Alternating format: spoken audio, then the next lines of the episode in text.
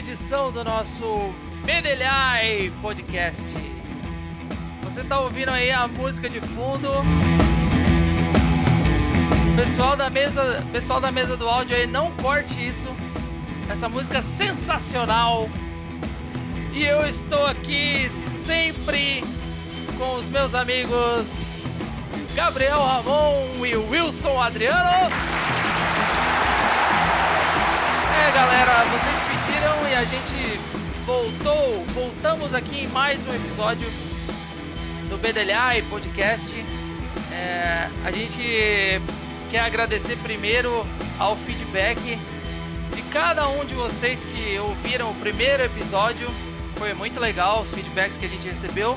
E a gente agradece você que estava ouvindo lavando carro, ouvindo lavando louça, ouvindo lavando roupa que antigamente o pessoal das rádios agradecia, ah, o pessoal da cidade e tal. Hoje a gente agradece, tipo, a galera escuta podcast fazendo esse tipo de coisa, né? É, eu escuto podcast assim. Então a gente quer agradecer o, feedback de todo mundo, foi muito legal. A, o retorno que a gente teve nesse primeiro episódio. E antes de a gente começar o nosso bate-papo de hoje, eu tenho um recado importante para você que escuta o Bedelhai Podcast na sua plataforma tocadora de podcast favorita, a gente pede que você assine o Bedelhai Podcast, porque agora estamos nas três principais plataformas de podcast, que eu não vou falar o nome aqui porque a gente não ganha nada com isso. Mas estamos nas três principais plataformas de podcast e a gente pede que você assine porque dessa forma, sempre que, que a gente postar um novo episódio, é, e tiveram algumas pessoas que falaram: Poxa, se já tivesse o segundo episódio, a gente ia escutar agora. Ah, e coisa e tal, e tal e coisa. É isso aí! Vai ter agora o segundo episódio e você já vai receber uma notificação assim que a gente colocar no ar, beleza? É, agradecimentos feitos, pedindo para você assinar, que ainda não é o like, né? Quando a gente tiver no, no YouTube, vai ser deixa o seu like, assina o canal, ative as notificações, enfim.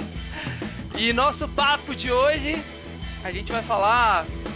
A gente vai fazer um episódio com parte 1 e parte 2. Aliás, você que acompanha lá nas plataformas é, o Bedelhai Podcast, que recém-lançado, é um recém-nascido, a gente vai colocar lá parte 1 e parte 2 de outros assuntos que a gente achar que realmente são relevantes. É, histórias de infância, por exemplo, muita gente queria ouvir mais histórias e a gente tem outras histórias que não coube lá, justamente porque a gente ainda está fazendo um teste, porque algumas pessoas gostam que o podcast seja maior, outras pessoas, enfim. É, então a gente está sentindo ainda os feedbacks que vocês têm passado para a gente, que têm sido muito interessantes para a gente definir essas questões também, tá? Então eu já estou aqui, vocês não estão vendo, mas já estamos no estúdio aqui, já estou vendo o semblante concentrado de Gabriel e o semblante risonho de Wilson Adriano. E hoje nós vamos falar, iremos falar sobre os games da infância, os games que mais marcaram a nossa infância.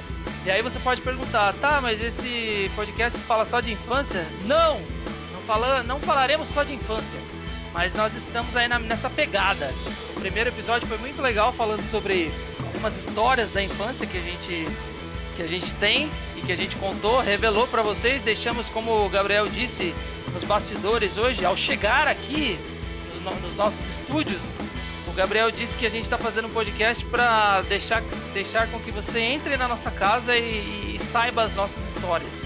Então, o objetivo é esse. E a gente espera que você se sinta bem ouvindo também uh, as nossas histórias.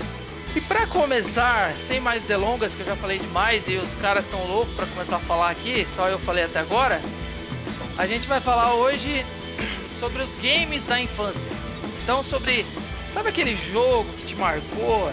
Sabe quando você ia na padaria comprar pão para sua mãe, sobrava troco do pão e você passava no fliperama, correndo o risco dela ir lá no fliperama com o chinelo na mão e te sentar chinelada? É sobre isso que a gente vai falar hoje. Eu vou abrir, como sempre, faremos as nossas menções iniciais e Walter aqui com vocês. Eu realmente posso dizer que o controle, o joystick do Atari tinha somente um botão. e aí galera, aqui é o Gabriel Ramon. obrigado mais uma vez estarem aqui com a gente. Obrigado pelos feedbacks que a gente recebeu desse primeiro episódio. Deus lhe pague. E outra coisa, o nosso Instagram também já está ativo. Então, se você ainda não segue, segue lá. A gente está postando direto coisas, informações, fotos, enfim. Sempre atualizando vocês sobre os novos episódios, sobre o que a gente está fazendo, o que a gente está gravando. Estamos colhendo lá também bastante informação para fazer os próximos, né? O que, que vocês estão achando que assuntos né, vocês querem que a gente fale nos próximos. Então siga a gente, tá? Bedelhar Podcast lá no Instagram. E só mais uma coisa: dois para cima, dois para baixo, para trás, para frente, para trás, para frente. Fala pessoal, aqui é o Adriano mais uma vez estamos aqui para que você possa nos ouvir, compartilhar e também meter o bedelho. E eu posso dizer para vocês que eu conheço o Mário. Ah, galera, estamos com, como o Gabriel disse aí, estamos com a página no Instagram já no ar funcionando, arroba e você pode, como ele disse, você pode ir lá e ficar sabendo, né? A gente vai ter outros episódios e teremos convidados também, que a gente já tem anunciado lá. É, nas próximas gravações aí, próximos episódios, a gente vai ter convidados para vir falar com a gente sobre música, bater um papo descontraído, como a gente sempre faz aqui, tá? E para a gente abrir sobre essas histórias de games, cara, é... como eu falei do Atari, eu tenho muita lembrança do Atari porque foi assim, cara, naquela época, como o Gabriel já falou no primeiro episódio aí, a gente não tinha muita grana para comprar brinquedo, né? Eu tinha, por exemplo, a gente morava, eu lembro, cara, eu lembro muito bem. A gente morava numa casa que o quintal era de terra e eu tinha vontade de ter aqueles, aquele, aquele tratorzinho que é aquela pá carregadeira e, cara, ia na feira, era caro aquilo. Então acabava que eu e meu irmão a gente inventava brinquedo, a gente inventava brincadeira. Então a gente nem sonhava em ter um videogame. Aí você vai falar, puta, mas o cara teve um Atari, né? Parece o, o mais básico do básico, mas pra gente, quando meu pai chegou em casa com o Atari, pra gente era uma coisa de outro mundo, tipo, muito legal. E aí, ele me marcou porque o primeiro jogo que a gente jogou foi não foi ao contrário do que todo mundo pensa, não foi River Raider, não, não foi é, é, Enduro, foi sexta-feira 13. Aí se você digitar um dia no YouTube lá, sexta-feira 13, eu mandei esses dias o vídeo pro Gabriel para ele dar uma olhada. e, e realmente, para mim, foi um jogo que marcou por conta de. Foi difícil pro meu pai comprar. Enfim, a gente gostou pra caramba quando, quando ele comprou. A gente passava horas jogando porque era uma coisa nova, era uma novidade que até então eu e meu irmão a gente não, não, não tínhamos acesso. E, putz, foi uma felicidade, né, cara? Então, assim, a gente passava horas jogando. A gente tinha, além do, do Sexta-feira 13, a gente tinha aquelas fitas multijogos. E naquela fita multijogos vinha o nome do jogo escrito na fita mesmo. E ela tinha um, um seletorzinho, uma chavezinha posicionada na fita, na parte de cima. E aí, se você quisesse jogar o quarto jogo, você tinha que mudar a chavezinha, o seletor, para posição 4. Se quisesse jogar o terceiro jogo, tinha que mudar para posição 3. É antigo pra caralho Verdade. isso, né? então, então era uma fita multijogos. E assim, olha, já parou para pensar? Não tinham tantos jogos, mas a gente conseguia passar horas jogando, cara, na frente da televisão, uma fita, um cartucho, que aí, naquela época ainda era fita, né? Na época do Atari não era cartucho ainda, na época do Super Nintendo que foi virar cartucho. E a gente passava horas com uma fita de quatro jogos, cara. E quando quando não passava com um só. Aí quando tinha uma de quatro jogos era uma festa, né? Que você sabia que, putz, tem quatro jogos ainda para jogar. Então, a lembrança principal que eu tenho do Atari é essa daí. Essa que eu queria compartilhar com vocês. Legal. Cara, eu o primeiro contato que eu tive com o videogame também foi com Atari. Mas também, né, como a gente já falou outras vezes, né, puta, família humilde, não sei o quê. Cara, o videogame chegou na minha casa por causa do meu irmão mais velho, que tinha uma bicicleta, ele pegava, pegou a bicicleta, trocou num Atari, aí depois uhum. de um tempo ele trocou esse Atari de novo, enfim. Então, eu, eu me lembro, tive contato com o Atari, Uhum. tive contato com o Master System também, mas através dessas trocas loucas do meu irmão, que era. Ficava um mês, sabe? Algumas semanas só com o negócio, eu já trocava. Mas ali foi o primeiro contato. Mas o que eu considero mesmo o primeiro videogame, assim, que, nossa, que marcou mesmo a minha vida, que eu me apaixonei perdidamente por videogame, né? Isso até hoje, foi o Super Nintendo, né? Porque numa dessas trocas que o meu irmão fez, ele, ele pegou o Master System, e aí eu joguei um pouquinho, assim, tinha um Alex Kidd, né? Que é um puta jogo, né? Do, do Master System. E aí ele trocou, cara, eu fiquei super mal, chorei pra caramba e tal. E aí no final daquele ano, meu pai me deu um Super Nintendo, cara. Uhum. Então eu me lembro muito disso, assim, do meu pai num sábado, sair com a minha mãe, né, para ir na feira e ele nem falou nada. Assim. E de repente ele chegou com o Super Nintendo. E aí eu me lembro, cara, de olhar para aquela caixa, nossa, coisa mais linda a caixa, né, do Super Nintendo, e atrás ah, tinha umas fotinhas, né, dos jogos e tal. Sim, muito legal. Do Super Nintendo, que eu nunca conheci alguém que tivesse né, aquela bazuca. Uhum. E, nossa, cara, eu fiquei maravilhado com aquilo. Vinha um manual, né? Vim, vi um manualzinho, cheio de encartes, Legal, né? né? Cheio de coisinha, assim. E aí, cara, uma coisa que, que me marcou do Super Nintendo, né? Depois nós vamos falar dos jogos e tal. Mas foi que na época, cara, o negócio. É, a instalação do Super Nintendo, a instalação de videogame, cara, você tinha que fazer um curso, tinha que fazer faculdade para aprender a instalar o videogame, cara. cara, a televisão, é eu me lembro quando chegou, né, em casa, que, puta, tirei aquele isopor e tal, fui tirando o videogame, as coisas. E aí, cara, para instalar, tipo assim, demorou uma hora e uma hora e meia para instalar o videogame. Hoje, né, que você mete o HDMI já era, em segundos você tá jogando. Cara, mas foi um uhum. inferno, assim, porque eu não sei se na casa de vocês foi assim também, mas era assim, ó, para você ligar a televisão já tinha um procedimento lá, né? Que você ligava o transformador, que era uma peça gigante, cara, tamanho de um micro-ondas, é, que era um uhum. tipo um estabilizador, né, da época. Aí quando você ligava a televisão, por exemplo, se você fosse assistir um desenho naquela época, você passava o canal naquele UHF, UHF, VHF, né? Então você alterava ali no negócio, parecia um reloginho, cara, que você tinha que ali milimetricamente ali achar o ponto certo do canal e tal, né? E, e para instalar o para para você conseguir jogar o videogame, você tinha que instalar, colocava né, o fio no videogame e você colocava tipo dois ganchinhos assim atrás do HF, né? Que você tinha que parafusar esse ganchinho ali. Então era um trampo, cara. Era um trampo isso aí, demorava e tal, né? E, e aí me marcou muito isso aí, porque toda vez que a gente mudava de casa, por exemplo, aí tinha que né, guardar tudo, depois essa hora de instalar, cara, era um inferno, assim, né? E às vezes, né, puta, acontecia, né, sei lá, alguém tropeçar no fio, sabe? Um negócio assim. E aí arrebentava esse ganchinho. E aí, quando arrebentava o ganchinho, você uhum. tinha que ir lá uhum. com uma faquinha, cortar e pegar aquele cobre, enrolar no parafusinho. Sim. Uhum. A instalação né, do, do, do, Super Nintendo foi um negócio que é, é uma coisa que eu me lembro assim muito, assim, que era demorado pra caramba, né? E o meu pai que fazia e tal. Depois de um tempo eu aprendi a fazer.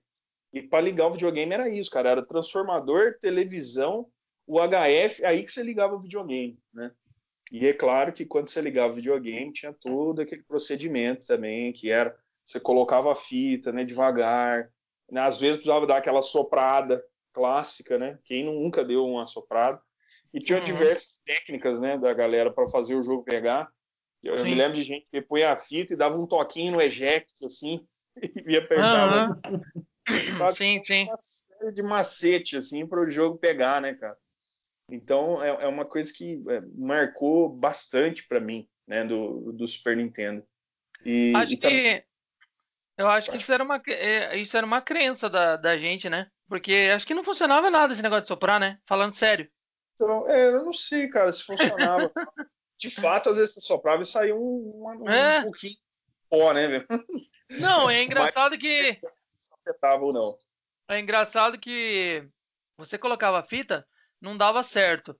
Aí você várias vezes você soprava, na primeira que você engatava no videogame já aparecia Capcom lá na tela, tipo, rapidão. Não, era muito, né, e, então o Super Nintendo para mim teve, teve essa, esse significado, né, de ser o primeiro que o, o meu pai comprou mesmo para mim. Uhum. É, foi o primeiro de todos, né? E veio o meu, no caso, veio com o Mario World, né? O hum, jogo. Mario World. Então, assim, aí era, putz, jogar com os irmãos, né, cara? Nossa, foi a época que eu mais estive com meus irmãos, acho que foi na frente do Super Nintendo, assim, sabe? Jogando, uhum. passando controle e tal. Legal. E, e uma coisa que eu, eu tenho, eu, eu, me lembro com muito carinho também, era alugar fita, cara. Porque, cara, você lembra o preço que era. Ainda é caríssimo, né? Videogame hoje. Mas a gente ainda consegue ter mais acesso, né? Uhum. Na época, você tinha um jogo, dois no máximo, e você tinha que alugar, né? Os outros. Então, todo final de semana eu ia pedir pro meu pai, né? pai, nossa, posso alugar fita esse final de semana? Cara, era legal isso, né, cara? Era, era muito legal isso, cara. Você chega na locadora, né, aquele tanto de jogo, né, e você olhando, aí você privilegiava aqueles que eram de dois, assim, por causa do irmão, né, a gente, nós três, né, temos, temos irmãos, né. Uhum. Então, esse, esse, esse processo, né, de, de alugar fita, para mim também era um, era um negócio mágico, assim, sabe? Quando eu chegava na locadora e podia escolher naquele aquele monte de jogo, escolhia um para passar o final de semana, assim, sabe? A Nintendo foi bem marcante. É, para mim, para mim a questão de existir locadora naquela época e assim tinha aquele ritual de, por exemplo, eu alugava uma fita na sexta, se você alugasse duas ou três, acho que você só devolvia na segunda. Lembra desse negócio? Era muito legal, Sim. né, cara? É, e você aí... pegava se você pegasse sexta, podia entregar segunda, né? É, e aí tinha era... falar, não, se você pegar duas, pode entregar terça, tipo isso, né? então, eu acho muito, era legal, era legal porque você tinha, você jogava jogos e, e, era uma coisa legal porque, pensa, tiveram muitos jogos que eu aluguei que eu não compraria, cara. Sim, claro. Né? E aí é, você não. podia alugar e você falar, ah, esse jogo aqui é chato. Imagina você pagar caro numa, num cartucho e o, negócio, e o jogo ser chato. É, não, era muito é legal. É verdade. E pra você, Wilson, qual que foi o, o videogame assim que tocou seu coração quando você era criança?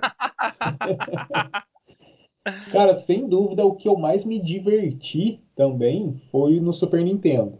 Mas, como o Walter citou bem aí, na, naquela época, cara, tudo era muito difícil pra gente, né? Que vinha de família humilde e tal.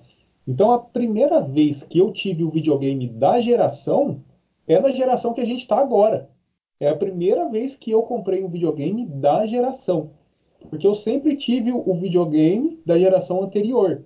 Então, por exemplo, quando já, já existia o Super Nintendo, já existia o Mega Drive, só que eu nunca tive acesso a, a videogame, né? E aí eu lembro que uma vez eu fui na casa de um primo meu e ele tinha um Master System 3. E ele estava lá jogando Sonic e foi a primeira vez que eu vi um jogo de videogame. E eu já fiquei encantado, né, cara? E aí eu comecei a jogar lá na casa do meu primo e fiquei louco com aquilo. Queria jogar muito. E eu lembro que na hora que a gente foi embora, eu fiquei triste, porque eu queria continuar jogando. E aí eu comecei a pedir, né, pro meu pai, ah, pra minha mãe, um, sim, videogame. Sim. E aí, cara, com certeza minha mãe ajudou muito a, a convencer o meu pai. Mas aí chegou no final do ano de, de, presente de Natal, cara. Eu lembro disso até hoje. Eles chegaram em casa assim com algumas compras de mercado e eu tava ajudando a guardar as compras e de repente uma caixa embrulhada de presente. E eu perguntei hum. o que que era aquilo e meu pai falou: "Abre para você ver". E era um Master System 3, cara. E eu lembro Legal. que eu corri assim, dei um abraço nele, fiquei muito feliz. E hoje eu penso, né, cara, putz, apesar de todas as condições, né, as dificuldades, eles ainda tiveram esse carinho, esse cuidado de comprar um videogame para mim.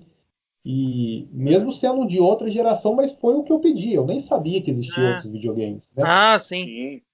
E aí eu, cara, eu joguei muito Master System 3, só que assim, eu morava num bairro muito afastado da cidade. Então, no, no, lugar que eu morava, não tinha locadora, não tinha mais gente que tinha videogame, não tinha nada. Então, eu não tinha acesso a outros jogos. Eu durante todo o tempo que eu tive o Master System 3, o único jogo que eu joguei foi o Sonic, que ainda vinha na memória, né? Então, uhum. me marcou muito é, o Sonic, porque foi o meu primeiro videogame, foi o primeiro jogo que eu tive. E aí só depois de um outro, de mais algum tempo, mais alguns anos, eu comecei a entender que existiam outros videogames, que existiam uhum. mais jogos e tal. E aí o, o meu segundo videogame também foi da Sega que foi o, o Mega Drive. Ah, tá. E vinha, vinha de novo com o Sonic, mas era o Sonic 2, né? Que tinha o Sonic e o Tails. E, e novamente, cara, eu comecei a jogar muito, muito Sonic, muito Sonic. Ô Wilson, você, você não teve o Super Nintendo então? Então, aí o que, que aconteceu? Eu fiquei com o Mega Drive bastante tempo. E aí esse Mega Drive foi melhor porque ele vinha com seis jogos na memória, né? Então, de, dentre os que mais me marcaram assim do Mega Drive foram esses que vinham na memória. Então, por exemplo, vinha aquele Streets of Rage, que eu gostava Isso. pra caramba de jogar e era novidade você conseguir jogar um jogo com, de duas, né, duas pessoas jogando. Então eu jogava com meu irmão, era bem gostoso. É muito legal. Tinha, tinha o Golden Golden Axe Golden também. Axe, isso. É. E era muito legal, cara. Eu adorava jogar aquele jogo com meu irmão também. E aí, cara, foi no Mega Drive que eu comecei a jogar jogo de luta que aí ia me marcar para sempre, assim. Porque aí eu, come... eu consegui o Mortal Kombat 2. Will, só um parênteses. No Mega Drive que você ganhou, veio aquele jogo que a gente falou aquele dia lá, aquele Altered Beast lá, ou não? Não, não veio nesse. Ah, nesse não veio, então. Não. Eu lembro que a caixa do Mega Drive, cara, tava escrito assim, a revolução dos 16 bits. Ah, Mas eu acho que essa versão do Altered Beast era alguma, algum pack especial, assim. É, tá. Porque nesse meu só, só tava Mega Drive e os jogos uhum. que. os seis jogos da memória. Ah, Aí legal. eu consegui, através de um primo meu emprestado, a fita do Mortal Kombat 2. Né? Uhum. Mas antes da gente entrar nas histórias dos jogos, respondendo a sua pergunta do Super Nintendo, cara, o que, que aconteceu? Alguns anos depois, e aí nessa, para você ver, nessa geração, quando eu tive acesso ao Super Nintendo, já era a geração do PlayStation. Hum. Uhum. E eu, foi aí que eu consegui ter um Super Nintendo. O que, que eu fiz? Eu vendi o meu Mega Drive. E aí, com o dinheiro do Mega Drive, eu comprei o Super Nintendo de uma prima minha que eu sabia que ela não jogava. Então ela hum. tinha ganhado o Super Nintendo, mas ficava encostado lá na casa dela. Então o que, que eu fiz? Eu vendi o Mega Drive com o mesmo dinheiro. Eu lembro direitinho, foi 80 reais. Eu uhum. peguei esses 80 reais e perguntei para ela e para a mãe dela se elas queriam me vender. Como só ficava jogado lá, ela nem jogava videogame, ela me vendeu o Super Nintendo por 80 reais. E foi aí que eu tive acesso ao Super Mario World e aos jogos do Super Nintendo. E como uhum. o Super Nintendo tinha bem mais jogos, foi o, o videogame que da minha infância é o que mais marcou pela quantidade de jogos que eu tive acesso. Ô Gabriel, o, hum. o Wilson fez aquela manha de cara que procura carro, o único dono para comprar e se, se a mulher, se, se a dona for mulher, se o dono for mulher ainda, carro de mulher, é. único dono. É, pegou né? zerado, né? Pegou zerado o negócio. Eu tava dando uma olhada aqui, o, o diretor do podcast me chamou a atenção aqui que eu não falei epopeia auditiva hoje, cara. Então eu hum, peço. É. eu peço. Bordão.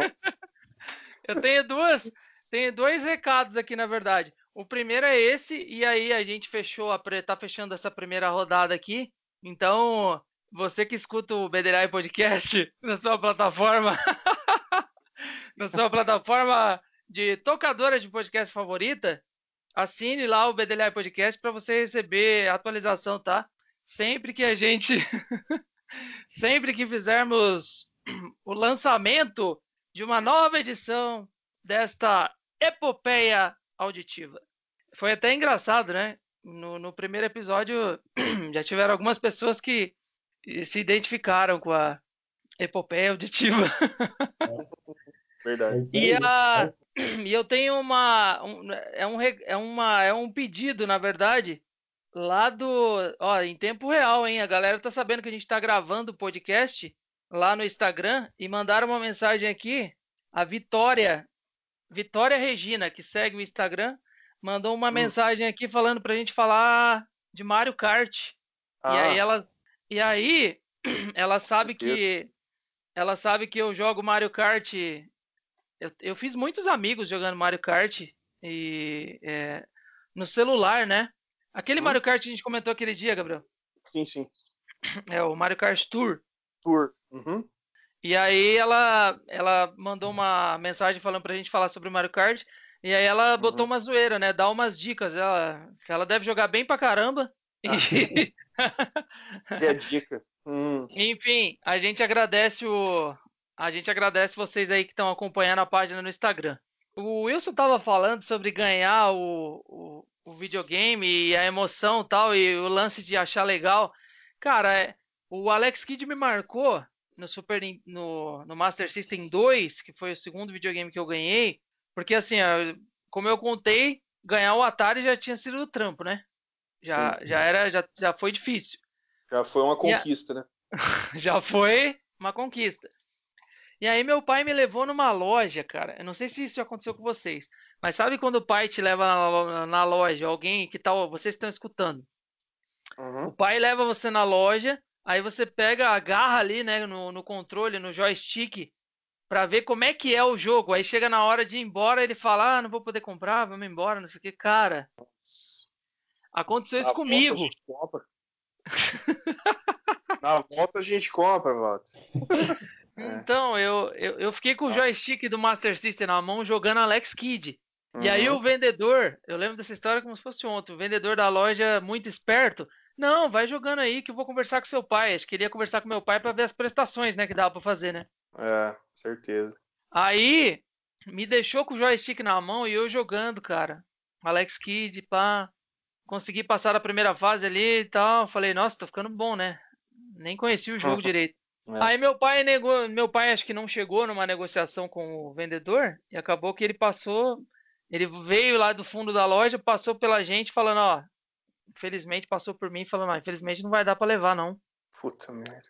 E cara, eu eu não eu não fazia escândalo, né? Porque eu sabia que era difícil pro meu pai comprar, mas eu uhum. não conseguia, eu não consegui não chorar, velho. E aí o vendedor queria tirar o controle da minha mão e eu segurando o controle, e eu, eu me segurando para não chorar e segurando o controle. Nossa. Cara, me dói, hein? Essa história aí é foda. E aí, e aí, ele, o que aconteceu? Depois eu descobri que isso era um plano do meu pai para me enganar. Porque aí ele falou que não ia dar para comprar, e aí ele já tinha combinado com, com o dono da loja, já tinha fechado o negócio, e eu só fiquei sabendo quando ele chegou em casa com o videogame um dia que eu já tinha até esquecido, cara. Nossa, que bom, né? Surpresa, meu. Aí, o, é, como o Gabriel falou, a hora que chegou a caixa do Master System 2 lá, eu abri, Nossa. aí vinha lá, veio a pistola, que era aquela pistola Light Phaser lá da época, veio um cartucho do Rambo, que era o jogo de tiro do Master System 2, um dos jogos de tiro. Essa e veio sensação Alex... era demais, né, cara? Você tirando É, essa sensação era demais. E é. aí veio o Alex Kidd na memória e o Rambo. Então eu achei que eu ia ficar com um jogo só, porque eu queria só o Alex Kidd. Uhum. O Alex Kidd tem 17, 17 fases, tem o Alex Kidd. Consegui zerar ele várias vezes, porque, é uhum. como eu falei, a gente não tinha condição de ter muitos jogos, né? E, uhum. aí veio, e aí veio o Rambo junto, de bônus, um cartucho junto com a pistola, e aí o meu pai ficava jogando Rambo. Então era uma, é, uma recordação. A gente morava na praia nessa época, pô. É uma recordação uhum. muito boa, muito legal. Legal, né? É. Sim. É pra, é pra mim o, o, primeiro jogo que assim que marcou mesmo foi o Mario, né? Que veio também junto com o videogame, né? O Super Mario World. E só um parênteses aqui, cara. É, o, o, Mario, hum. o Donkey Kong e o Zelda, eles saíram da cabeça do mesmo cara, né? é. É o, o, o Shigeru Miyamoto, né? Pouco, né? Pouco criativo, cara, né? Esse cara, se tem um cara que eu queria dar um abraço, é esse cara, viu, velho? Porque, nossa, da, da, cabeça dele saiu três jogos, assim, que são. Assim, saíram outros também, ele produziu e tal. Uhum. Mas esse cara que foi o responsável, né? Pelo Mario. E, e o, o, Super Mario World, cara, nossa, ele foi muito marcante, assim. Com as é suas 96 fases, né? É, 96. É, no jogo grande, né, cara, pra, pra época, assim, e, e a minha fita era original, porque veio com o videogame, então salvava, né, então é, sempre voltava e jogava de novo, enfim. E era um jogo, cara, lance... muita coisa, muita coisa para descobrir nele, assim, né? Esse lance, Gabriel, de, de, de poder salvar da onde você parou, já era uma inovação, já era muito legal, né? Nossa, era ótimo, né? Porque é um jogo, puta, tudo isso de fase, né? Uhum. É, e era muito legal, cara. As músicas dele, nossa, até hoje, assim, quando eu escuto, sabe, mexe comigo muito, assim, porque ficou muito marcada, né? A é Nintendo, é ela sempre teve essa característica, assim, né, de ser muito caprichosa mesmo, assim, nessas, nessas questões, né? Esses jogos mesmo que eu citei, né, do Donkey Kong, Mario e Zelda. Tem umas uhum. músicas, nossa, cara, que até dói, assim, depois de um tempo, que te marca uhum. muito, né? Uhum. E, e eu me lembro muito do Mario, das fases secretas, assim, né? Toda vez que você encontrava uma fase que era uma bolinha lá vermelha, significava que ela tinha mais do que um, fim, né? Ah, é. mais é. do que um caminho, né? Uhum, quando era amarelinho, quando era amarelinho era único, né? Era um caminho único. Você, é, quando era vermelho, podia explorar, velho. Você ia encontrar uma chave. Ia encontrar outra saída. Uhum. encontrar uma chave, você ia encontrar uma saída alternativa e tal, ia descobrir é, outros caminhos no jogo, assim. Então, nossa, se instigava muito, né, cara? Porque às vezes você passava mesmo uma fase três, quatro vezes não conseguia encontrar. Uhum. Aí você depois descobria que você tinha que ir com uma peninha lá, pra você ir voando. Aí quando você voava lá em cima tinha uma chave, né? Que você pegava a chave, põe na fechadura, né? E, e aí abria outro caminho. Então, nossa, era muito, era muito legal. E uma coisa que eu me lembro também, assim, bastante, eram das animações, da, da, da animação que tinha quando você matava cada chefe de cada castelo. Que eram diferentes, né? Cada ah, um é, que sim, você matava. Sim. Era o jeito que o Mario. Era os filhos. Era os filhos, era a parentada do Bowser, né? A parentada do e, Copa lá, né? Copa, né? Uhum. E aí cada, cada um era de um jeito, né? Tinha um que ele ia lá e punha explosivo, tinha um que ele ia com a vassoura e varria o negócio. E varria o castelo. Muito... O outro era um machado que ele cortava o castelo, assim. Isso, exatamente. Eu lembro, então, eu lembro. Cara, era muito legal. Toda vez que você terminava, né, que você conseguia matar o chefe, você ficava, né, aquela ansiedade de ver de que maneira que o, que o Mario ia destruir o castelo, né. Um, um, falando do Mario World, cara, é, que tinha o Luigi também, né, que é um personagem fantástico, né. Uhum.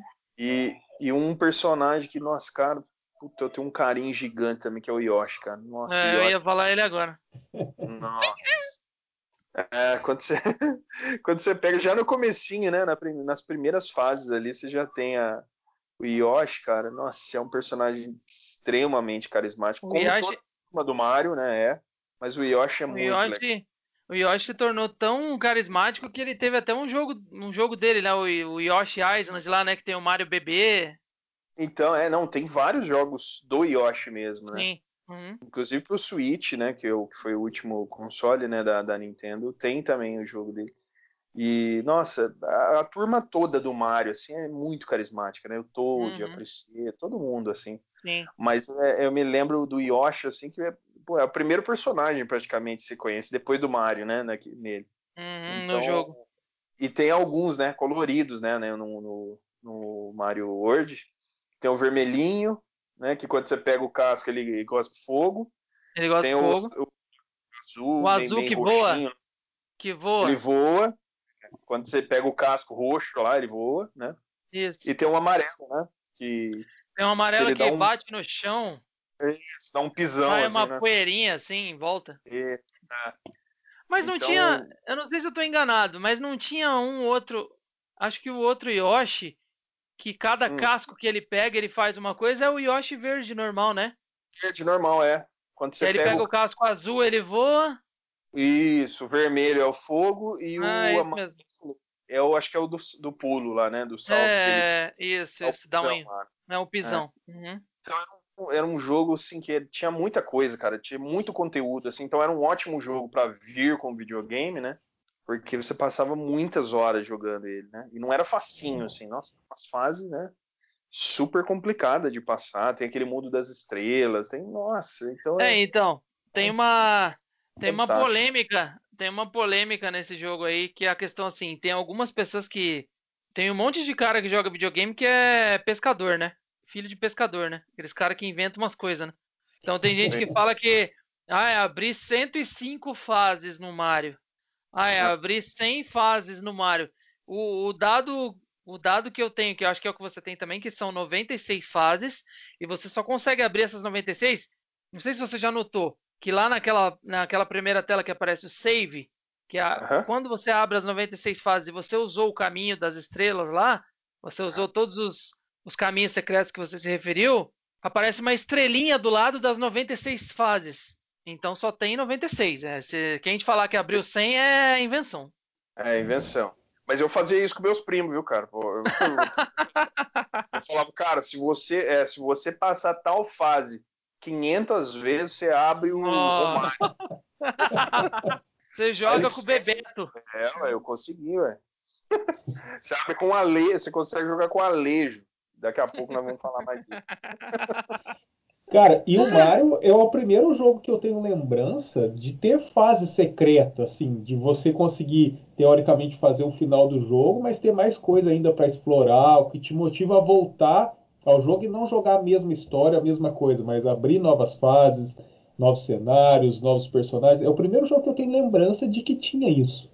Uhum. É, o Alex, no Alex Kidd, eu não lembro de fase secreta. Eu lembro que um dos destaques do Alex Kidd era aquele lance do jogo do Jean Paul lá, que era pedra, papel e tesoura, para você poder passar de fase. Uhum. Então, essa disputa de chefe que o, o, Gabriel falou que tinha no Super Mario World, que é, ele, ele terminava de um jeito quando ganhava, no Alex Kidd ele tinha que fazer a disputa lá do pedra, papel e tesoura, que não. Você que está ouvindo. O Gabriel acabou de pegar um boneco do Super Mario aqui e colocou aqui na, no estúdio. Aí estamos vendo já. Estamos vendo o Mario. E o Alex Kidd fazia essa disputa do jogo do pedra, papel e tesoura para poder passar pelos chefes. Mas eu também, o que eu lembro de, de passar de fase, de, de, de que você falou sobre é, fase secreta, né? É. É o que eu lembro também é o Super Mario. No Sonic, o que tinha era o seguinte: você tinha que coletar todas as esmeraldas. Você conseguia fazer o final e zerar o jogo sem as esmeraldas, mas aí a ilha ela continuava poluída pelas fábricas lá que tinha na ilha. Mas se você coletasse todas as esmeraldas para fazer final, aí era o final verdadeiro, né? Porque aí você tirava a poluição que tinha acontecido lá na ilha. O boneco do Yoshi acaba de adentrar aqui também o estúdio. Então estamos com a presença de Mario e Yoshi aqui acompanhando o, esse episódio. E Toad! Toad acaba de chegar aqui. cara que tem vários bonecos, né? Não, o cara tem 35 anos, mas não pode ver o é... Mario, velho. Oi, é grande, hein? É grande esses bonecos, hein, cara? Eu tenho, eu tenho, é, mas é, é miniatura. É. Então, cara, ah, eu, nossa, eu adoro, viu, cara? Quando eu vejo ele, Mario, Yoshi, né? Essa turma, nossa, mexe bastante comigo, cara. E tudo começou com Super Mario World. É, na minha opinião, é, a gente não chegou no, no, na, na, na, parte definitiva do, do, episódio, mas não tem jeito, cara. Eu, eu gostei muito de Alex Kidd, até porque, como o Wilson falou, né? Como eu tinha saído do Atari, o primeiro jogo que eu conheci, cara, o, o colorido do Master System, dos gráficos do Alex Kidd, era, era muito legal, chamava muita atenção. E a gente estava acostumado com o Atari, com aquela cor meio apagada, com aqueles tons mais escuros, entendeu? Não tinha aquela uhum. cor vibrante que tinha o Master System. E quando via, quando a gente viu, quando eu vi aquele, aquelas cores, aquele gráfico, eu pirei. Mas é. não tem como, não tem como não dizer que o Super Mario World, para mim, é o melhor jogo. É o jogo que mais marcou a minha infância por conta de ter tantas telas diferentes, tantos personagens é. diferentes, você vai jogando, vai salvando, aí você volta de onde parou. Muito interessante, muito legal e muito divertido. É um jogaço, sem dúvida. Principalmente muito divertido, né? Sim, nossa, é demais. Mas, cara, ainda na geração dos 16 bits, o jogo que eu mais joguei mesmo foi o Street Fighter. Ah, é um jogo verdade. que eu jogo até hoje. Né? É porque o que, que aconteceu? O meu primo me emprestou a fita do Mortal Kombat 2, que eu joguei muito durante uns bons anos aí. Eu praticamente não enjoava daquele jogo, né? Porque dava para você jogar junto com os amigos, dava para você mudar a dificuldade. Eu lembro que o último chefe, cara, era o Quintaro, e era muito difícil ganhar do Quintaro, cara. Era muito difícil. difícil passar por ele. E aí depois que você conseguia ele, que era o Shao Kahn, e na verdade o Shao Kahn era mais fácil que o Quintaro. Mas passar pelo Quintaro era muito difícil. Ele era muito apelão. E eu joguei o Mortal Kombat 2 por muito tempo. Eu consegui descobrir os fatalities, friendships, tudo que tinha. Até no, uma história interessante para quem quiser dar uma olhada no YouTube. No Mega Drive existia uma coisa que chamava Fergality, que era um, um, um easter egg de um dos desenvolvedores que ao invés de você executar um Fatality para finalizar o teu adversário, você executava um Fergality, que era uma homenagem a um dos programadores. Então você transformava hum. o seu oponente naquele cara, no programador. Hum, entendi. E era muito legal porque só tinha isso no Mega Drive. Mas aí o que, que aconteceu, cara? Eu fiquei um bom tempo jogando Mortal Kombat 2 e depois começou a aparecer o Mortal Kombat 3 e o Mortal Kombat 3 Ultimate. E eu não gostei. Para mim mudou muito a jogabilidade, uhum. É, o estilo de jogo, o próprio gráfico do jogo, e eu acabei não, não me adaptando. E foi aí que eu migrei pro Street Fighter. E aí eu consegui o Super Street Fighter 2, que era um hum. cartucho que já tinha mais personagens, né? Feilong. novos. É, DJ. Era o Feilong, o DJ, a Kami e o ah. T-Hawk. Que é, tinha o. Isso. Era legal, aí, cara. Esse jogo é muito legal. Aí é, eu, eu, é eu, definitivamente me apaixonei assim pelos jogos de luta, né? O Street Fighter, a jogabilidade dele é muito gostosa. É, você consegue jogar contra as pessoas. Tinha no fliperama também. Às vezes você ia no fliperama para jogar só para ter o, o, gosto de disputar com outras pessoas. Apesar de que eu nunca consegui jogar bem no fliperama, porque é muito diferente você jogar no joystick né, do videogame. É, é Mas até hoje, cara, eu acompanho o campeonato de Street Fighter, vejo vídeo, vejo luta, tento jogar online um pouco, porque antes eu acreditava que eu era bom de Street Fighter porque eu não conseguia, não, não encontrava pessoas para jogar de igual para igual comigo, mas depois que eu consegui descobrir o, Obrigado. mundo online. Obrigado. É, depois, depois que eu descobri o mundo online, cara, eu comecei a jogar Street Fighter online e eu vi que é um universo muito grande. Que é outro existe, nível, né? É, é, é, totalmente diferente, né? E é, é, eu ainda gosto muito, mas eu percebi que o, o meu nível é muito abaixo daqueles caras que realmente jogam e e tem um estilo de vida para jogo de luta, né? Que disputam campeonatos e tal. Então, o Street Fighter de jogo de luta é o jogo que mais me marcou. Tinha até um desenho, cara, que passava no SBT nessa época, no sábado de manhã, que era do Street, yeah. baseado no Street Fighter 2, que eu adorava aquele desenho, cara. Eu gosto até hoje esse desenho tem na Netflix, para quem quiser ver. Uhum. Chama Street Fighter 2 Victory. Ele passava na, na época da minha infância, era exibido na TV aberta. Então eu jogava o jogo, assistia o desenho, cara, é, era fantástico assim. Street Fighter é um jogo que eu recomendo sempre para qualquer um que quiser jogar um jogo de luta.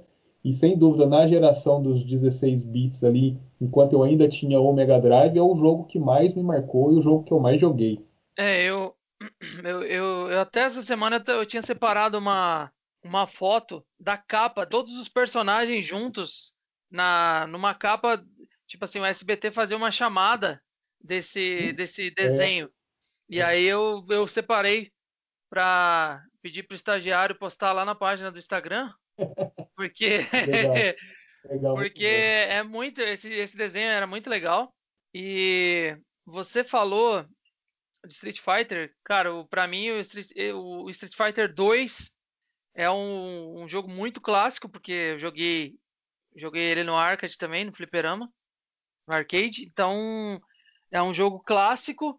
E, cara, quando eu tive o Super Nintendo e quando eu vi o cartucho, esse cartucho, não sei se vocês lembram como é que era o desenho do cartucho e tal.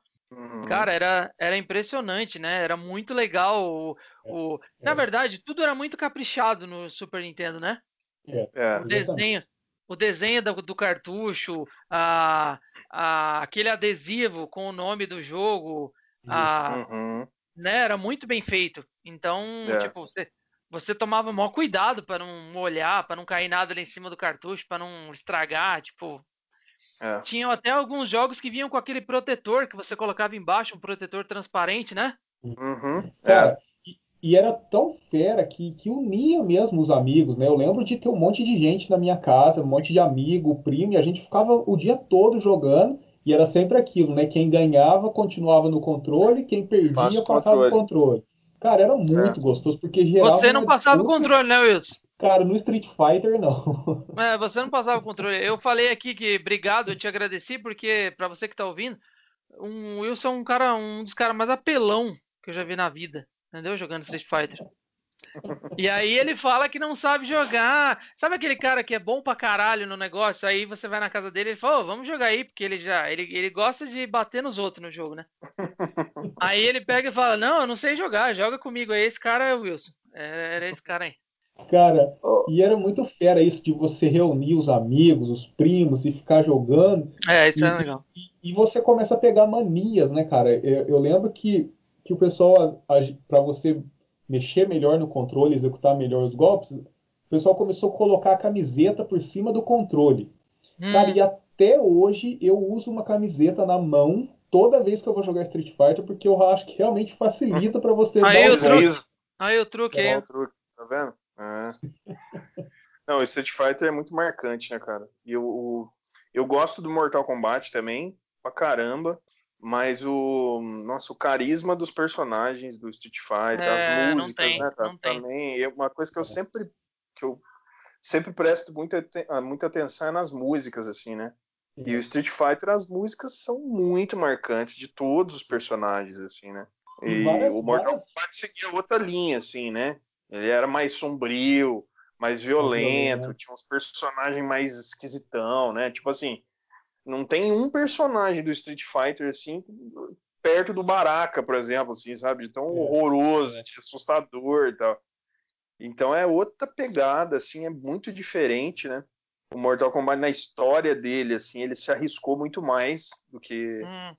do que o Street Fighter. Né? É. Né?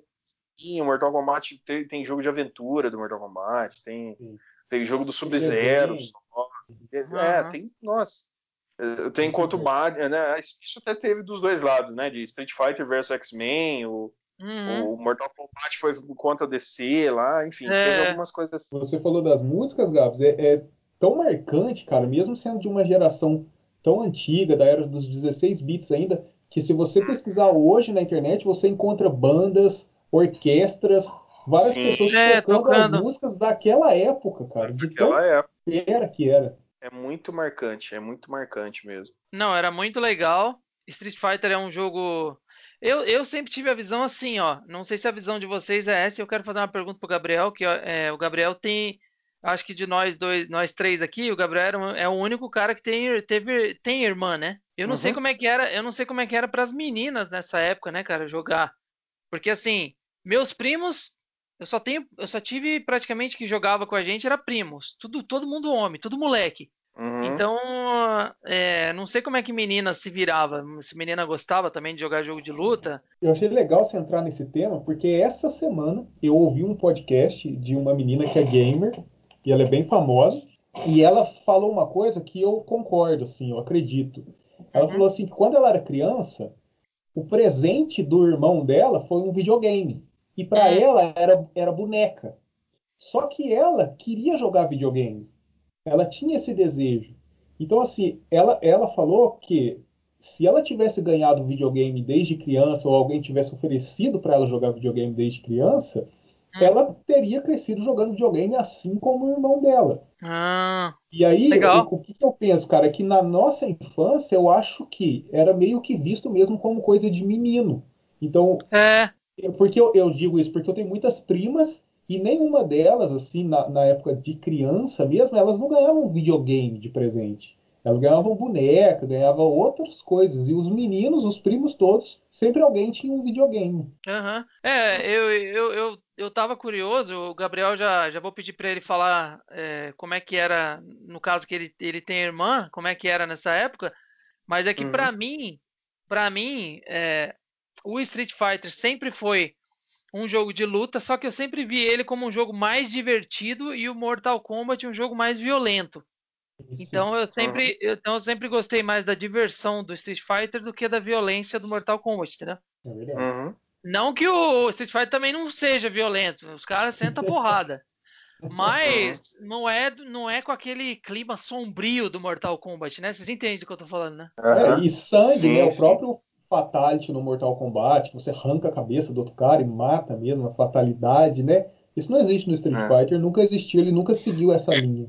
Quando você fala de competição, assim, eu, eu gosto também de acompanhar, né, campeonatos e tal. Eu gosto mais do Street Fighter em competição, assim, eu acho mais legal. Mas para quem não é especialista, quem não gosta de jogo de luta ou que não é não é tão bom, o Mortal Kombat tem mais coisa interessante, assim, né? Tipo assim, hum. você quer ganhar a luta só fazer um fatality, entendeu? Ah, é, entendi, né? entendi. Então, para quem não é o cara, não é de competição, não é um cara viciado em jogo de luta, uh -huh.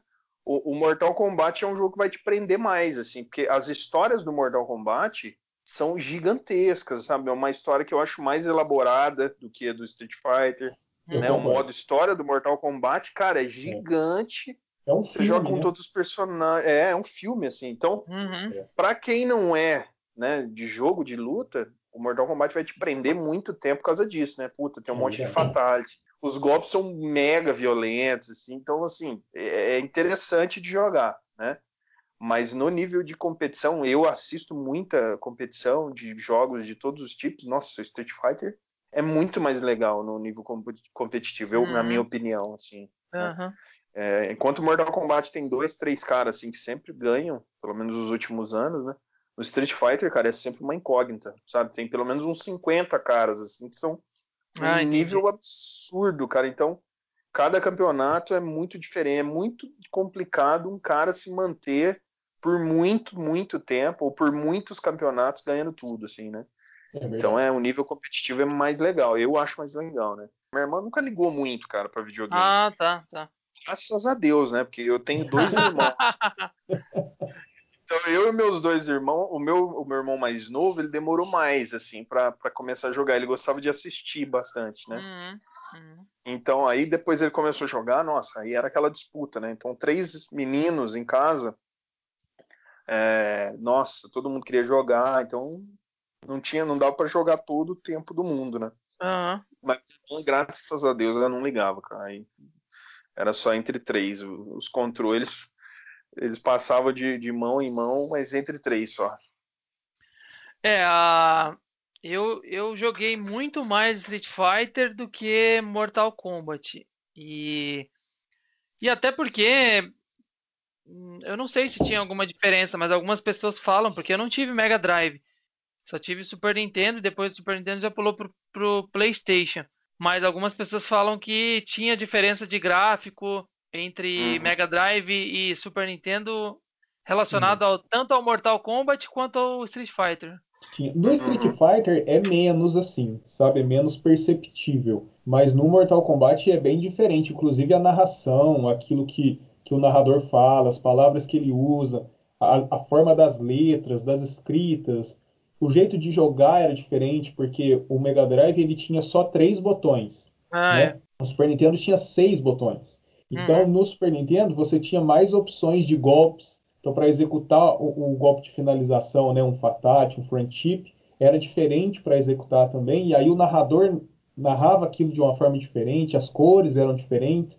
Mas, embora no Super Nintendo tinha mais recurso, o gráfico do Mega Drive, na minha opinião, ficava mais bonito, falando de Mortal Kombat. É, nós teremos uma eterna disputa entre Sega. É que na verdade a Sega já não está mais no foco como era nessa época, né?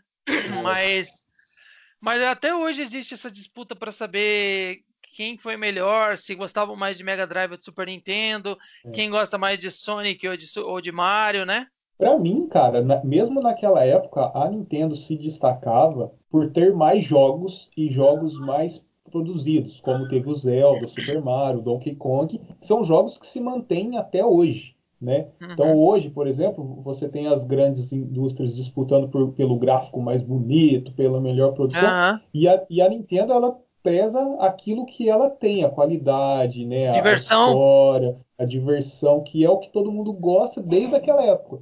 Então, acho que já naquela época, a Nintendo se destacou acima da Sega pelas opções que ela apresentava, até mesmo na quantidade de jogos. Quando eu tive o Super Nintendo, era muito mais fácil eu ter acesso a jogo do que na época que eu tinha o Mega Drive. Ah, entendi.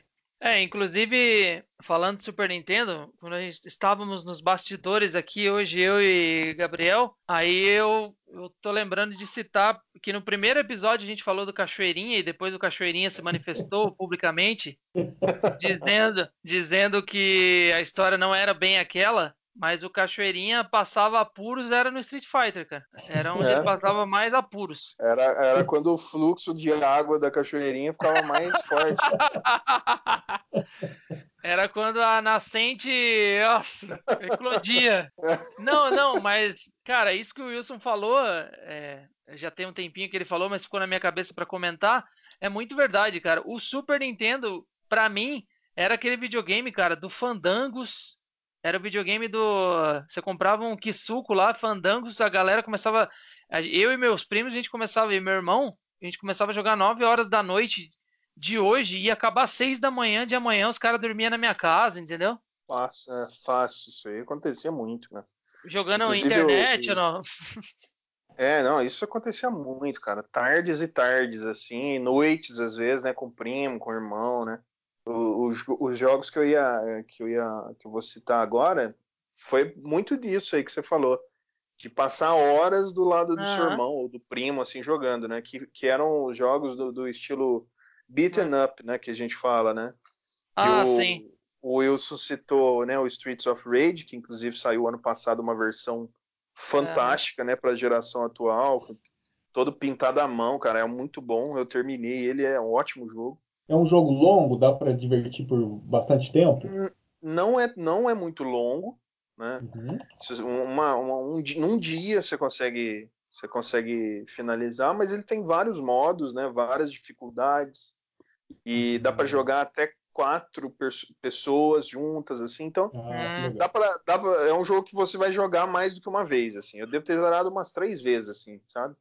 Mas é, se eu não me engano, são umas 10 fases, 12 fases por aí. Mas é um ótimo jogo, cara. É bem legal, é bem nostálgico, assim, jogar. E do Super uhum. Nintendo, no Super Nintendo não tinha, né, o Street of Rage, mas tinha o Final Fight, né, que para mim foi um jogo que marcou bastante. Assim, ah, esse jogo é clássico, né? né? É clássico. É, então, nesse estilo, né, nesse mesmo formato, né, nessa, é, tinha o Tartaruga Ninja, que era ótimo de jogar também, né, junto o Capitão Sim. Comando e o Power Rangers, né?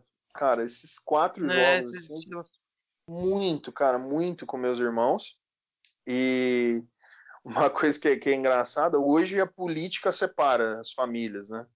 E nessa época, cara, o que separava as famílias era quem quebrava o barril e comia o frango sem precisar, cara. Cara, eu briguei muito com meus irmãos, sabe? Quando você tá com a vida ali. Sério, nossa, é verdade você quebrava um barril, tinha o frango, e ele com a vida cheia comia o frango, mano. Nossa. E você com aquele continue pedindo socorro.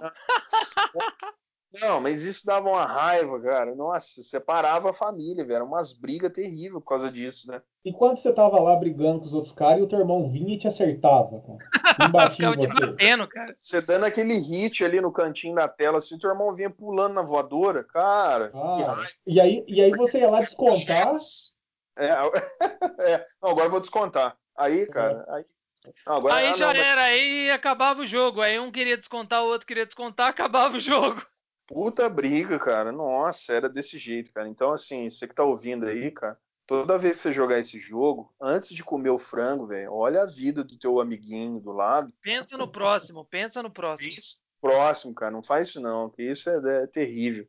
E falando de Final Fight, cara, tem uma história aqui que agora também aqui momento denúncia. É, o, Val, o, Walter é um amigo há muito anos, né? Ah, e lá, cara, eu acho que a gente eu tinha uns 18 anos, faz muito tempo isso aí, uns 15 anos se bobear. É, o Walter, acho que eu não sei se o Wilson sabe dessa história, mas o Walter, ele conheceu uma menina lá que era super legal, tal, gente boa, bonita. tudo. E aí, cara, ele chamou essa menina para sair. E quando ele chamou ela para sair, ela falou: "Ah, legal, vamos sim, tal, mas eu vou levar, eu vou levar uma amiga minha, né? Então, se você conseguir levar algum amigo seu também, tal, oh, legal. Exato. Me chamou. Ô, Gabriel, ah, vai ter um, eu vou sair com, com, com uma amiga aí, com uma menina aí, e aí ela vai levar uma amiga e aí eu queria que você fosse junto comigo também, porque aí você conversa lá com a amiga dela e tal. Eu falei, ah, tudo bem, né, cara? Brother, né, meu? Vamos lá. Só que, cara, puta, blind date. eu nem sabia quem era a menina, né? Não tinha é. nem. Tinha essa, não tinha Orkut, né? Pra você ver a foto. Wilson, a hora que eu cheguei no lugar, mano. Você tá ligado o Andori do Final Fight? cara, cara do Andori, velho, do Final Fight. Você que não conhece, põe no Google aí, Final Fight Andori. A menina era cara, velho. O melhor. Não, o melhor é que assim. Eu não eu, sou. Cara, essa menina aí era feia, mano. O melhor é que teve uma época que eu, o Gabriel eu, eu, e o Gabriel, tinha umas táticas, né, cara, pra chegar e começar a conversar com as minas. Então, tipo, às vezes a gente, a gente definia um alvo e aí tinha vezes que o Gabriel chegava, tipo, pra começar a trocar ideia com uma mina, ele, ele, tipo, sei lá, tinha uma mina mais nova e uma mais velha. Aí a gente ia chegar, e eu conversar com a mais velha e ele com a mais nova, porque, enfim, além de eu, naquela época eu gostava, enfim, vamos, vamos encurtar isso aqui porque eu não quero dormir na sala. Mas, mas... Corte, é, corte. Aí, não, não precisa cortar, não precisa, ó, edição, o editor, Cara, eu tô falando com o cara que tá na mesa de edição aqui, não precisa cortar essa parte. É, então, às vezes ele chegava e falava assim, ó, oh, eu tenho. Começava a trocar ideia com a mina e falava, eu tenho uma tatuagem da Carmen Miranda. eu lembro disso aí, cara. Você e precisa aí... prática, né, para começar a conversa, né? Aí a mina, tipo, era uma coisa tão inusitada que a mina, a mina pegava e falava, tatuagem da Carmen Miranda. Aí, tipo, já começou o assunto sem a pessoa perceber. Já começou. E aí, nesse dia que ele foi lá me dar uma, uma ajuda, um apoio, que eu chamei o apoio pelo, pelo rádio, aí ele, no meio, do, no meio da balada lá, ele me arranca o celular do bolso, eu acho que aquele celular dele ele tinha acabado de comprar, um celular novo, acho, na época, e já me mostra o Andori na tela do celular por trás da menina, cara, e eu ficando com a amiga dela chorando de rica. Eu nem precisei falar para ele que a menina o André. Não, nem precisou, eu... é. É. Ele, nossa, o clone do André, menino. Até o dia me... Igualzinho. a gente não tá. Não, a hora que ele me mostrou a foto do, do André, eu vi que ele tava meio longe da menina, assim, ele tava numa certa distância. Essa, essa distância que a gente usa hoje, né? É, por conta de, de, Eu não posso falar o nome da situação que tá acontecendo, senão o, vou tomar um, uma punição. Vão, vão tirar o episódio do ar. Mas era uma distância, era uma distância social aí que o Gabriel estava tomando da menina. Eu falei, cara, ele me mostrou a foto do Andori, do Andori e, já tá uma distância da menina, então é, ele tá querendo me dizer isso, né? Essa foi espetacular. Foi. E eu fiquei, acabei que entrou naquela época do PlayStation, depois do Super Nintendo. E aí, cara, começou a trabalhar, enfim, Aí já não era mais a mesma coisa. Aí meu irmão saiu de casa, aí, aí meu irmão casou. Aí só ficou, só ficou eu em casa, aí, tipo, trabalhando, já não era mais. Aí passou aquela alegria, sabe, os que você falou que a gente tinha quando se reunia com todo mundo. Passou um pouco isso. É, aconteceu sabe? mesmo comigo, cara, na geração do PlayStation 2. Uhum. É, nessa época, eu não tive o PlayStation 2, que é o videogame mais vendido da história, porque nessa época eu, eu já estava trabalhando né? Então eu, eu, eu uhum. pulei essa etapa aí porque eu trabalhava, estudava à noite, então eu não conseguia jogar videogame. Então eu sei exatamente o que você está querendo dizer aí. Oh, e eu não sei se vocês lembram, o Gabriel, você que é um, um assíduo estudioso das culturas game maníacas, é, um, um, videogame que era o terror da galera que sonhava em ganhar o PlayStation era o Polystation. Você lembra disso, cara? Nossa, sonha. que zoeira, cara. Nossa, o Polystation foi a maior peça pregada na galera até hoje. Cara, Mano. era muito sal. O videogame tinha a entrada igualzinha pra CD, você abria era pra colocar a fita, cara. Era ridículo esse videogame. Cara, ridículo esse videogame. Nossa, eu não tenho certeza, cara, mas eu acho que o gráfico desse jogo ele era inferior ao do Super Nintendo ainda. Eu acho que ele era da época do Nintendinho. Nintendinho e, e Master System 3. Cara, ah. que coisa ridícula o Polystation. Não, é que eu, é que eu lembrei disso porque é, tem gente que fala, acho que quem está escutando, se aconteceu com você, a pessoa pediu o PlayStation, aí o pai falava que ia dar e a pessoa via a caixa, ficava toda animada. Aí a hora que abri era o Polystation. cara, que tristeza, cara. Quem ganhou esse videogame, nossa, cara, é um imaginador no coração, viu? É. Se você é uma das pessoas que ficou traumatizado por ter ganhado um Polystation no Natal, deixe seu comentário. Sinta-se abraçado nesse momento, viu? Sinta-se abraçado pelo, pela galera que teve a sorte de não ter ganhado o Polystation.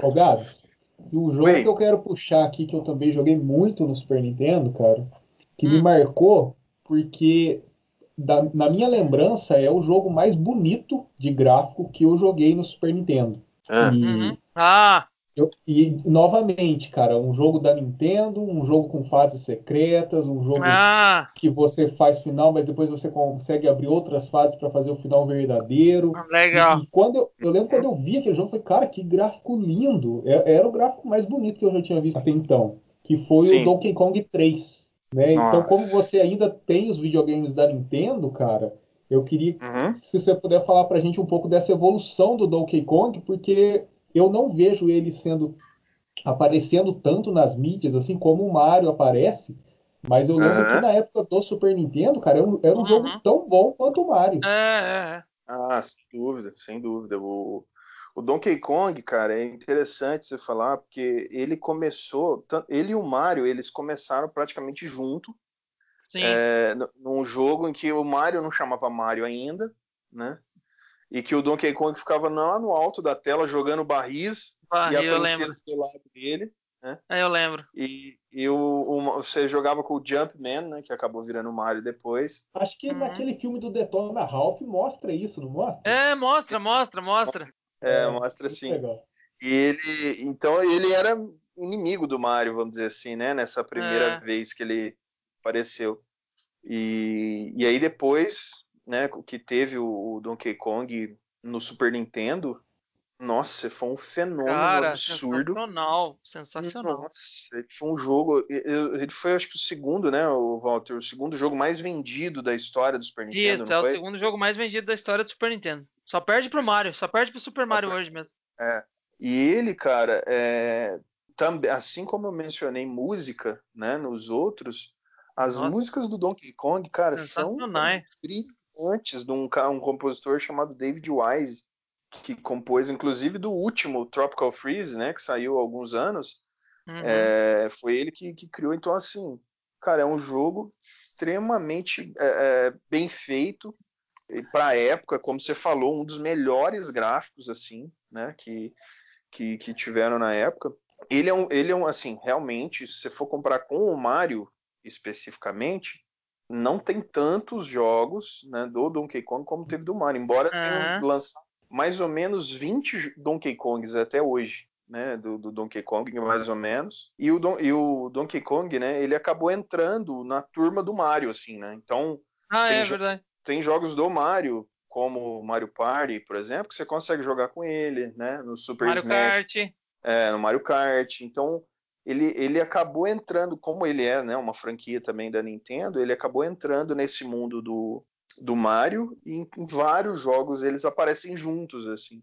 Né? Mas sem dúvida é um jogo, nossa, importantíssimo, né? Para Nintendo é uma franquia muito forte. Todo jogo da Nintendo, né, que lança, é, que tem ele, nossa, tem um peso enorme. Inclusive tem uma DLC, cara, do, do Mario é, Plus Rabbids, que é um jogo do, do, do Switch, que saiu uma DLC com o Donkey Kong depois. Nossa, cara, que é brilhante, assim. Então, é, ele teve um, um, um marco, assim, né, no Super Nintendo. Os três são ótimos, né? O um, o dois, o três. É legal que geralmente as opiniões divergem. Quem acha qual o melhor. Eu gosto mais do dois, porque tem os dois mais rápidos, né? Olha só. Que é Eu a gosto mais do. 3. É, E então, eu, eu gosto gosto mais do 1. É, então, tá vendo? Por coincidência, né? Mas eu gosto mais dos dois porque os dois macaquinhos são mais rápidos, né? Que é a Dixie e o Didi, né? Então eu gosto bastante do 2. Do, do dois. Mas é um jogaço, cara. Nossa, Eu gostei, brilhante jogo. eu gostei mais do 1, porque assim, não sei vocês, mas cara, quando eu vi a primeira vez o gráfico do Donkey Kong 1 no Super Nintendo, eu falei, cara, como que os caras conseguiram com 16 bits fazer um gráfico desse, cara? É. Ah, mas Então, mas. Mas quando você jogou os outros, você não achou o gráfico ainda melhor? Porque eu, eu acho que o gráfico do Donkey Kong 3 é o melhor. Então, Tá é- é- mas entrando nisso que o, Ga- que o Gabriel falou, eu achei, eu achei lindo o gráfico do 3. Mas eu gosto mais do 1, porque assim, ó, eu não gostei, eu não sou muito fã daquela temática pirata, assim, que tava, tinha no 2, tinha bastante, né, Gabriel? Aham. E do 3, eu não gostei muito daquele bebezão Kong lá, entendeu? Eu Não achei muito legal. Entendi. Então, eu gosto do 1 porque eu gosto do, do personagem Donkey Kong mesmo. E eu, Uhum. e eu curti o Diddy Kong. E isso que o Gabriel falou, que ele tá nos jogos. é, há um tempo atrás eu tava jogando o Mario Kart Tour. Cara, e quando falaram que, que quando teve a possibilidade de, de. O Donkey Kong já, já está no jogo. Mas quando teve a possibilidade de uma temporada que ia começar de aparecer a Dixie, a galera pirou, cara. A galera que tava jogando Mario Kart pirou, tipo assim, cara, espero que ela apareça mesmo, tal. Aí Não, apareceu. Queridos, assim, né? Do, do Donkey Kong. Aí apareceu ela no jogo e apareceu aquele Funk Kong, sabe? Aquele cara que usa uma bandana. Isso, do rádio lá, né? que no- Isso, um é. Aí apareceu eles dois como piloto que você podia jogar. Aí a galera achou bem, bem massa. É muito legal. O Donkey Kong é muito marcante, né, cara? Até hoje é uma, uma franquia muito forte da Nintendo. Eu acho, eu só acho que ele não tem, pra mim, tá? Não tô criticando. Eu gosto muito do jogo, mas o valor sentimental do Mario pra mim é tipo, é o Mario e depois é o Donkey Kong, na minha opinião. Mas eu respeito quem também conheceu mais do Donkey Kong, gosta mais do Donkey Kong, enfim, porque é um baita jogo. Sim, é, ao longo, ao longo da, da história da- da- das franquias da Nintendo, assim, os caras investiram mais também no Mario, né? Que era, sempre foi o, a- o carro-chefe era o Mario, assim. E aí o Donkey Kong, por isso que fo- foi isso que aconteceu, né? Foi o Donkey Kong que entrou no mundo do Mario, e não o Mario que entrou no mundo do Donkey Kong. Ah, sim, sim. Mas, é, mas sem dúvida, o Mario tem um peso maior, sem dúvida. E aí, nesse lance que vocês falaram sobre personagens, jogos, diversão, que tinha umas diferenças, eu acredito que não dê nem pra fazer muito a comparação entre Nintendo e Sega, porque acho que vai, vai acabar, vai acabar que, a menos que você não tenha tido Super Nintendo, vai ser meio que unânime que as pessoas vão preferir a Nintendo do que a Sega, né? Pelo menos é o que, eu- é o que parece, né? É a mesma sensação que eu tenho, principalmente pela qualidade dos jogos da Nintendo e pela quantidade também. É o que mais me Uhum. marcou. Eu, como É, uma pessoa que tive dois videogames da Sega e o Super Nintendo, eu tive muito mais acesso a, a opções de jogos quando eu tinha o Super Nintendo. sim. É E você também prefere, Gabriel, se for se for pra gente falar entre Nintendo e Sega, não tem nem o que falar, né? Não tem muito com o que falar. Eu acho que sim, cara. Eu acho que a gente que tá, né, brasileiro, se você for a fundo, você vai ver que teve um- algumas falhas, né, de, Ah, é. de marketing, né? Teve alguma, algumas coisas que pesaram muito, assim, né? Porque, inclusive, teve uma, uma, uma minissérie que estreou essa semana no, no Netflix que fala sobre games, né? Uhum. E que conta um pouco da história e fala um pouco sobre isso, inclusive sobre as estratégias da SEGA na época em que a Nintendo começou a dominar tudo, assim, né? Ah, tá. nos Estados Unidos, a SEGA conseguiu ter uma ascensão muito grande, assim, né? E a SEGA focando é, os negócios pra, não só para criança, mas também para para adolescentes, assim, sabe? Então, Sim. eu acho que em algumas partes do mundo, talvez essa, essa briga tenha sido mais equilibrada, assim, né? Mas para a gente aqui, o acesso foi diferente, assim, né? O, quase que foi um segundo plano, assim, né? Era uma segunda opção o Mega Drive, uma Eu acho que de- assim, Acho que eu não tenho uma- certeza. Super Nintendo. Eu não tenho certeza, mas parece que depois do Mega Drive eles lançaram o Sega Genesis, né? Foi meio que numa época que. Ah, o Sega CD, verdade. Foi, foi. Uhum. Que também era legal pra caramba, assim, pra época, assim, foi uma, uma revolução, mas, cara, é, é, não sei, eu não sei, eu acho que quem, quem, os americanos, assim, ou e japoneses, os caras têm uma sensação, é, devem ter uma percepção muito diferente, assim, né? Porque pra nós não tinha acesso, né? Eu lembro que tinha, ah, tinha, um- tem o Phantom não sei o quê, mas a gente não tinha acesso, não é fácil É. de você ver. Não era fácil de você ver, não era fácil você acessar jogos, né? Então, o que caiu na nossa mão, o que a gente teve a possibilidade mesmo, foi o Super Nintendo, depois o 64, depois o PlayStation começou a entrar, né? Mas E naquela, naquela época, aqui no Brasil, a Tectoy distribuiu jogos que eram da Sega na época do Master System. Uhum. Aí você falou de videogame aí, a Gradiente, que era uma marca grande naquela época, lançou o Phantom System. Aham. Esses dias eu tava vendo até uma propaganda num, num canal no YouTube desse videogame. E eu não lembro se você lembra, não, não sei se vocês lembram, mas a Playtronic aqui no Brasil, Sim. né? Fazia que fazia a divulgação. distribuição do Super Nintendo, né? É, então, a Playtronic fazia a, divulgação, a, a distribuição do Super Nintendo. Então, até tem gente que comenta que o Alex Kidd durante uma época foi muito mais conhecido do que o Mario, porque a divulgação da Tectoy no Brasil era muito forte, era muito boa. Hum? E aí o jogo tava mais famoso fora do Brasil, o Mario, e aí só depois que ele foi começar a ficar mais conhecido no Brasil. É. Eu acho que o Brasil demorou a ser um, um local em que, as, que, que essas né, grandes indústrias enxergavam como oportunidade, assim, né? O grande Sim. foco era o mercado americano, né? Americano e japonês é o que ditava tudo, assim, né? Então, para nós, chegou né, um pouco tarde algumas coisas e, e não a visibilidade não era a mesma, assim, né? Então, era o que era o que dava, né? Era o que, o que chegou, foi o que teve mais sucesso, né? Sim. É, um dia a gente pode falar sobre curiosidades. Por que, que a galera, quando faz jogo de videogame que coloca personagem brasileiro, faz um Blanca, né? Tipo, tipo uns cenários. Uns cenários esquisitos, uns caras estranhos, um monstro, é. É, eu fui, eu joguei Street Fighter aqui um dia com um rapaz que é da Inglaterra. E, Uhum. e na hora que ele viu o Blanca, ele falou: Esse é você.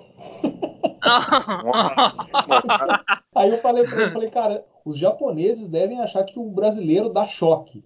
Porque o Blanca Uhum. dá choque, e agora tem a Laura no Street Fighter V, que é uma brasileira também, e ela também dá choque. E se Tudo você olhar o cenário do Brasil, cara, no Street Fighter 2 era na floresta amazônica, e agora no Street Fighter V, cara, numa favela, com algumas moças dançando carnaval no meio da rua, e lá em cima do morro Nossa.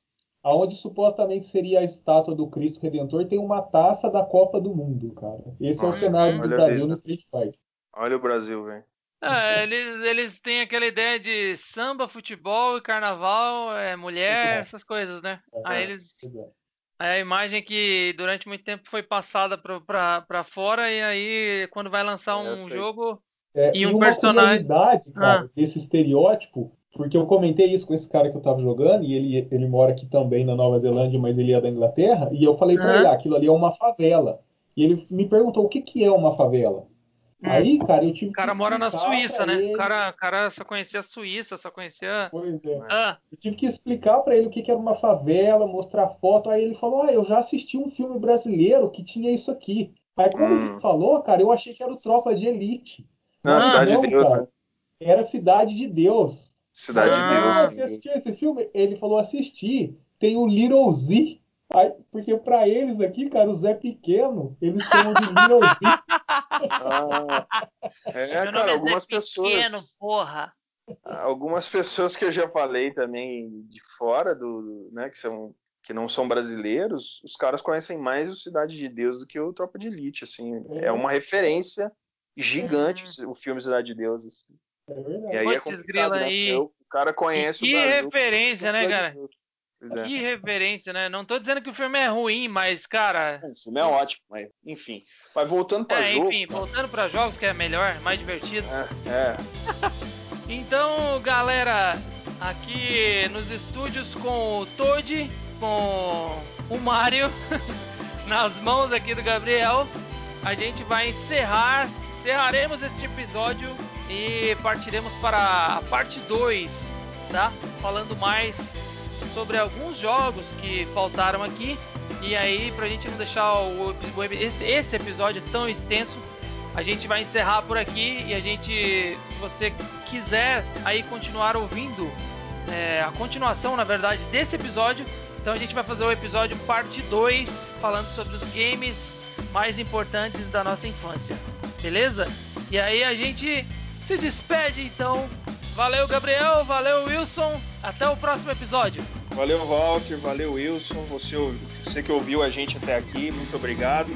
Siga a gente no Instagram, comente, meta o bedelho, dê sua opinião.